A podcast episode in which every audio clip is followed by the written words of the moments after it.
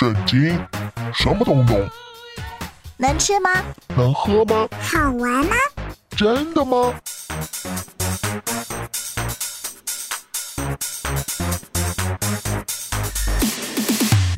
圣经鸡尾酒。干杯！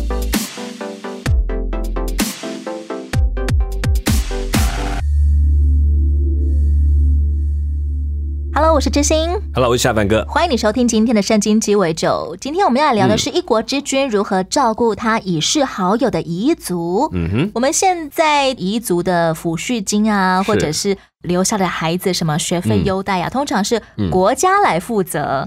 对，那一般人呢，我们可能协助一些生活小节啊，给他买些礼物啊，送去啊。最多最普遍的应该就是去商家、安慰他、嗯鼓励他。对，不过，知心我越长越大之后才发现，嗯，有很多安慰的话语对言者来说合情合理，但对是听者来说还蛮如刀刺人的。对啊，对啊，很多。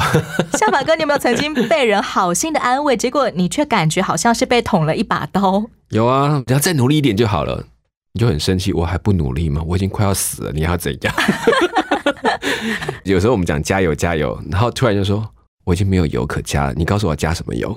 你你应该要正面一点呐、你要阳光一点呐、是你要开心一点呐、有什么好难过的？对，就一次挫败有什么了不起的啊？什么好？对对对，我觉得这些都是我们自己不自觉会讲给别人听，然后也会不小心收到的讯息。嗯，那些鼓励就使人压力山大。有像约伯就是很那个那个，连续三个人一起跟他讲更闷。之前我有一个好朋友，他的妈妈中年就奏事了。嗯他办完丧事之后就回到教会，结果遇见一个牧师，就安慰他说：“你妈妈有受洗吗？”有哦，哦好，那这样也好了。他去天堂跟上帝同在，好的无比。那我这个朋友他就当场在心里面暗骂一声：“好你的头啦！”其实旁人是可以听得出来，这是一个非常合理的安慰，但是不太妥当。在这种时候，对着丧母的呃女儿说，对，就是我们想找一些话，其实这没有必要了。我觉得就是我们讲安慰这个字，它其实很少是一定要什么话才可以表达。你想要讲一个漂亮的话，可能就变成一个非常难看的下场。就真的事不关己的风凉话了。没错，因为你站在旁边。可是如果你愿意多跟他站一站，握个手，拍拍他的肩膀，也就够，甚至什么话也就不用再说了，因为他的难过毕竟不是我可以体会的，他的痛苦也不是我可以完全了解的。我讲再多了解都是空话，对当下的他来讲啦。之后，我觉得他们自己会说出他走过来的这段路程。那时候你在附和或者体会，这就差不多了。那么圣经教导我们说，与喜乐的人要同乐，与哀哭的人要同哭。哭这件事情算不算很难呢？这就是提醒。他其实这句话讲的很简单，但是绝大的提醒，也就是你单纯的为他的开心而开心，单纯为他的难过而难过就够了。并不是说我要跟他一样开心，或者跟他一样悲痛。对你不用去，甚至不用刻意再去加两笔解释为什么该开心，解释为什么该难过，那不是你的事情。你的事情是我来陪伴你，我跟你一起分享你的快乐、难过，就这样。我认同你的情绪，接纳，我承认你有这个情绪，我不去否定它。同理，不只是同情，是我接受这个情绪的存在。我没有想要改变你，嗯我完全接受你现在的状态，这就是最棒的安慰了。是，今天我们来听这个故事，关于大卫王如何照顾他已逝的最好朋友的遗族。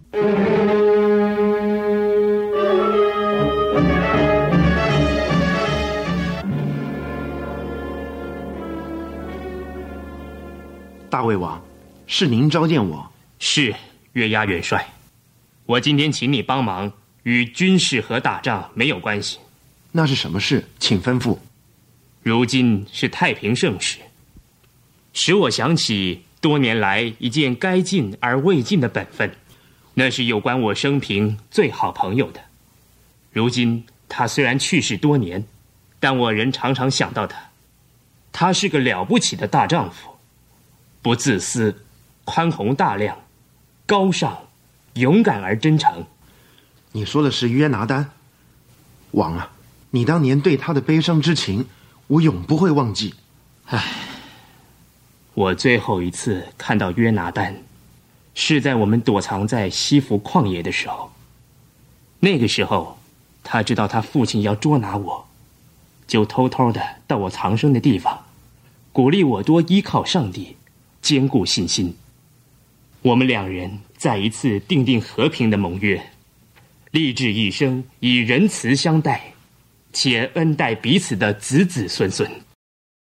月牙，现在我要你去打听，扫罗家族还有没有存留的人，我也好因着约拿丹的缘故恩待他们。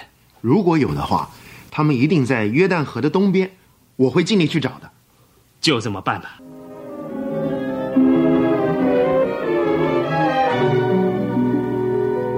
几天后，约押回来报告大卫王。月牙，进来，进来，我正在等着你呢。我打听到扫罗的家人，找到了他家老仆人喜巴的住处。哈，他混的还真不错呢。人家说他有十五个儿子和二十个仆人，他一定知道扫罗家族的情形。我们差人去把喜巴叫来好吗？好啊，快差人去。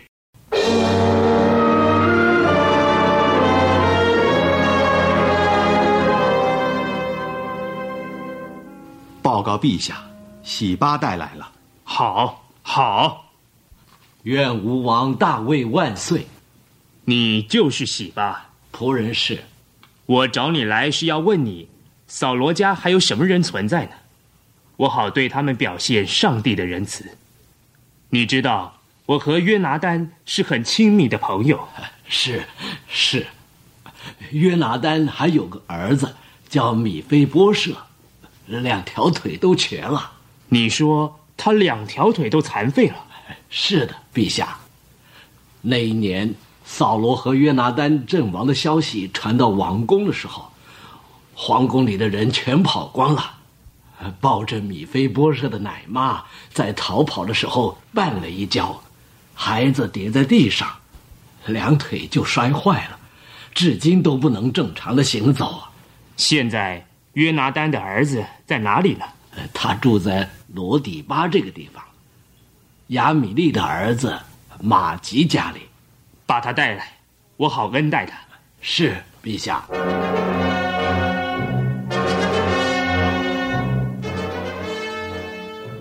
米菲波舍一听大卫王要他去耶路撒冷，就满心怀疑，因为他从小就听大卫的敌人说，大卫是个心狠手辣、夺取扫罗宝座的人。喜吧，你说大卫王真要见我，还说要恩待我，我倒不敢相信呢，怕是骗我去要杀我吧？我不愿意去。我认为他没什么恶意。不管怎样，他是一国之主，不论我们喜不喜欢，都得服从啊。我知道，这是不能避免的事。唉，我这无用的双脚，想跑也跑不掉。唉，好吧，带我去大卫那里吧。就算要我死，我也要死的有骨气。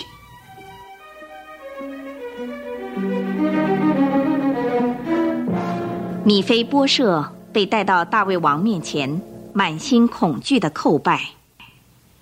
米菲波舍，仆人在此。抬起头，起来，别害怕。米菲波舍，因着你的父亲约拿丹与我的情谊，我一定会恩待你，并把你祖父扫罗的一切田产全归还你。你也可以常与我同桌吃饭呢。王啊，仆人算什么？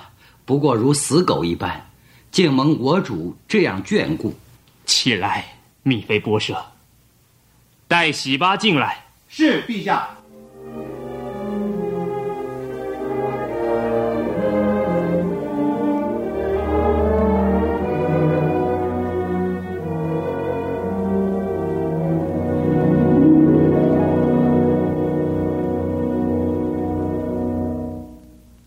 喜巴，我把扫罗和他全家的一切家产，全赐给你主人的孙子了。你和你的众子及仆人，要为你的主人的孙子米菲波舍耕种田地，把农产品拿来供养他。他也要住在耶路撒冷，常跟我同桌吃饭。凡我主我王所吩咐的，仆人都遵行。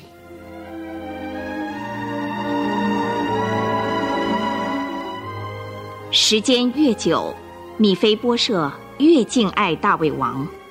他也从大卫王口中得知他爸爸约拿丹的很多往事，因他从前太幼小，已经不记得那些事了。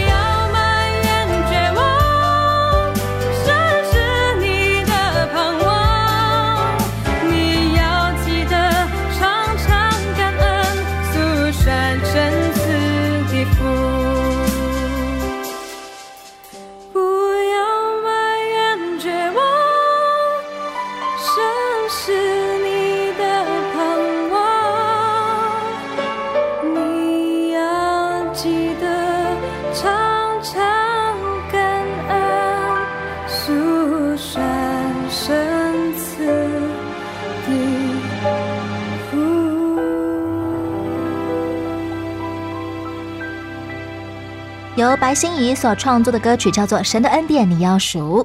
大卫王在安定国家之后，他想起了曾经最好的朋友约拿丹，他们曾经互相约定好说，无论谁活着，都要恩待照顾对方的遗族。对，不过大卫起初要来探寻约拿丹有没有后代的时候，他向臣仆问的是扫罗家还有人没有？嗯哼，大卫是想要把扫罗家所有的遗族都照顾进来吗？对他来讲，这可能是一个同义字。约拿丹的子孙就等同扫罗的子孙，哦，就是对他们来讲，以那个家族来讲，没有说哦，呃，是约拿丹孩子才是孩子，不是哦，这整个家族里面都是他们的小孩，所以他其实要看他们的后裔。也其实约拿丹立约的最大的目的，也是在不要断了我们家的后。约拿丹的兄弟的后代，也算是大卫想要、他也可以嗯照顾的范围。是，嗯。不过，当大卫这道命令颁布下去之后，国中的人们会不会以为大卫是不是要来斩草除根肃清呢啊？是是是 是是，我觉得会，就是按照权威思考的话，一定会认为说啊，这下完了，我们要开始要大肃清了，要把这些可能当然将来成为征战的那个领头的人全部把他杀掉，可能就越没人敢被找到、哦。对会紧张，会觉得是不是真的要把我给斩草除根啊？最后，这个被找到的米菲波设，他真的是扫罗家唯一的男丁后代吗？还是说，嗯、呃，因为其他的彝族可能都想尽办法逃得远远的，所以只剩下这个瘸腿的米菲博士逃不掉，就被找到了。我记得他是应该是最直系的部分，因为后来还有抓住几个兄弟为申冤的事情，然后杀了一些人，但那些人是另外一个扫罗的外孙，对对，所以算旁支部分，所以那个是后来才拿出来，所以扫罗约拿丹或扫罗摩儿子的下面这个大概就是要算他了。米菲博士真的是约拿丹剩下唯一的儿子了。是、嗯、当初米菲博士的爷爷扫罗王跟他的爸爸约拿丹一块战死的时候，嗯、米菲博士才五岁而已。嗯、奶妈抱着他逃跑，不小心把他摔在地上，导致米菲博士终身都瘸腿，嗯、变成了一个残疾人。嗯哼，这样的身世背景其实。坎坷尊贵的少爷，然后家道中落啊，对对对，哎，还蛮有可能会从此就怨天尤人、嗯、自暴自弃。嗯哼，你觉得一定会吗？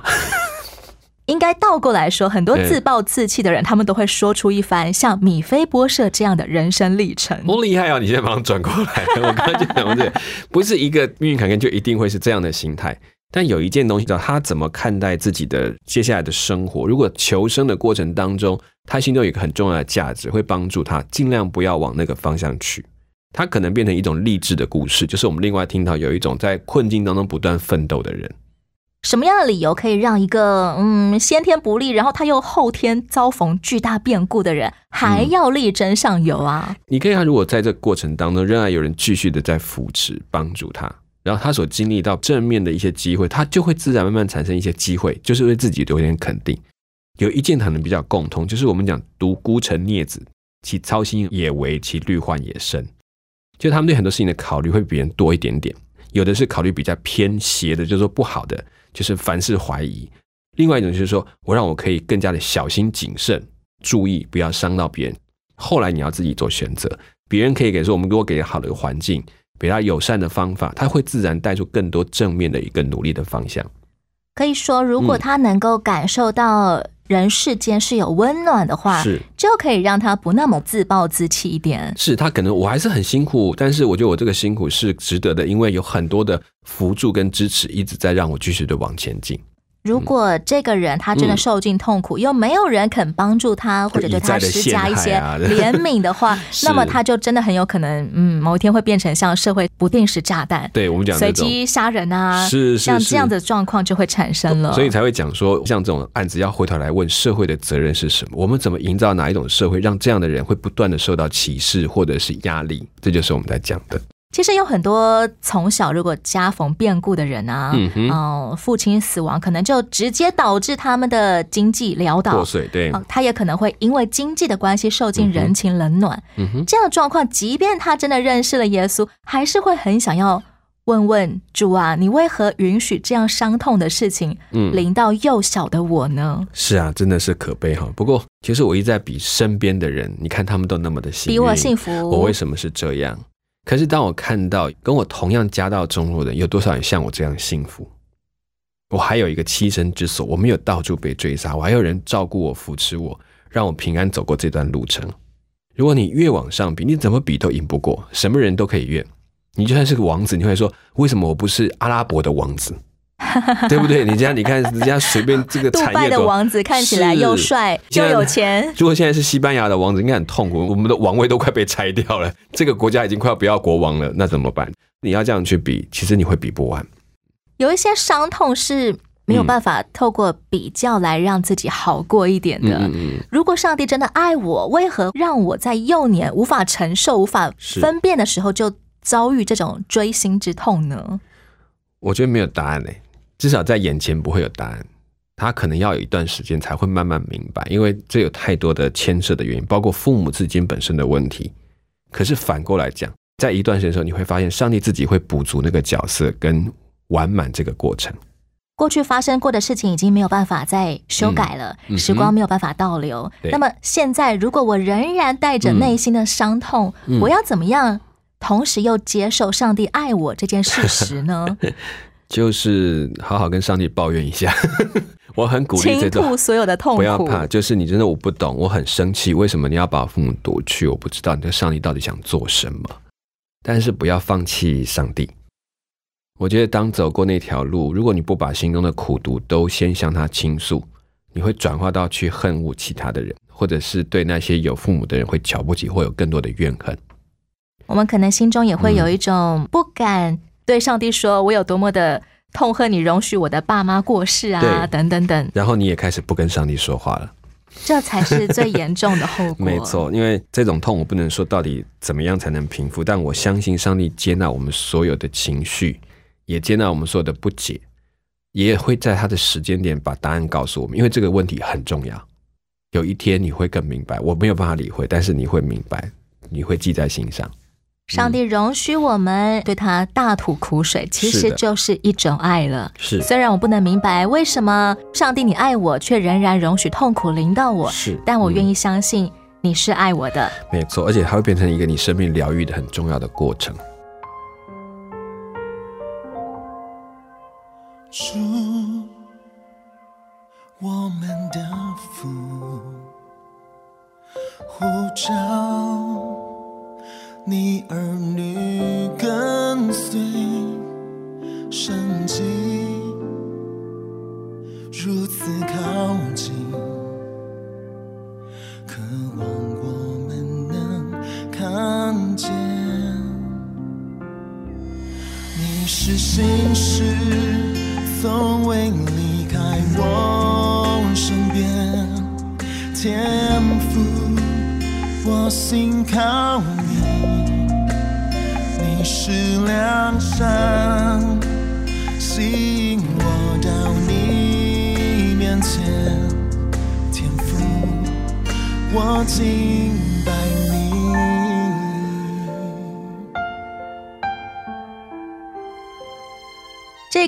个受到极大恩惠的米菲波设，怎么看想要施惠于他的大胃王呢？嗯。米菲波设他的身份，他可能从小就听别人说，哎、大卫篡了你们家的王位哦，是，大卫痛恨你爷爷，所以他对你绝对不安好心。嗯，那么米菲波设他对大卫心存怀疑或恐惧，应该也不难理解了。对，我们的人生如果受尽苦楚，也可能就会变成非常的悲观。嗯。即便有天大的好事、好消息临到我了，对。我们可能也会心想坏的，no，我拒绝接受，对这一定有什么阴谋啊？有有很多人很喜欢阴谋论啊。是是是，这嗯种悲观定型的人，夏凡哥你怎么看呢？我觉得呃，这种东西只有靠时间去证明，就是慢慢的把这个事情，他一次证明了我真的没有其他意思，我第二次、第三次、第四次好像真的没有，他才开始慢慢的放下那颗心，才能够接受这个新的一个开始。嗯要有够多的好消息，对，就是我们其实不要太勉强说啊，他马上都要想好的。有换角度来讲，他本来这样，我就接受他是这样，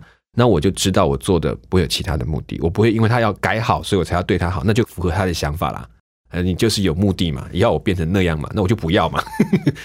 我们以为大胃王所能够施加给嗯。米菲波士的最大好处，可能大概是啊、呃养活他全家人吧，啊让他终身都有足够的医疗啊，嗯呃安全啊等等等，不愁吃穿啊。嗯。没想到大卫竟然把扫罗家所有的财产归还给米菲波舍，是。让米菲波士来继承跟管理。嗯，这样做，大卫不怕米菲波设有可能会啊、心怀不忠啊，嗯拥有这么巨大的财富就会图谋不轨吗？我我觉得这点他倒不担心，但这个有一个宣誓的作用，让所有人知道说我从来没有轻看扫罗家的人，嗯，然后我要让他继续拥有这份应该有的祝福，然后他会让他拥有应该有的权柄。你其实在这上面如果做小动作，好比安插很多东西呀、然后哪里这里前置那里前置，那只是让人家看清你这个大卫，根本你还是有个有心机在那边。你要把干脆一刀杀了，你还不杀他，留着他监视他。其实大卫要做的是，我很清楚知道，我就是尊重他，我把一切该有该给他的都给他。我所拥有的丰富不是你们给我的，不是我抢夺扫罗家来的。大卫也不担心米菲波是设会对他有什么不利的举动啊，或私心啊等等。他也不敢吧？我想，其实虽然拿那么多，他还是很害怕的。嗯以至于大卫这个举动，他真的就赢得了米菲波社的信任。嗯哼，这是否也教导我们某些待人处事的道理呢？不要先入为主的怀疑对方，也不要太过防卫别人。是，我觉得其实你不要过头了，把所有人都当小偷。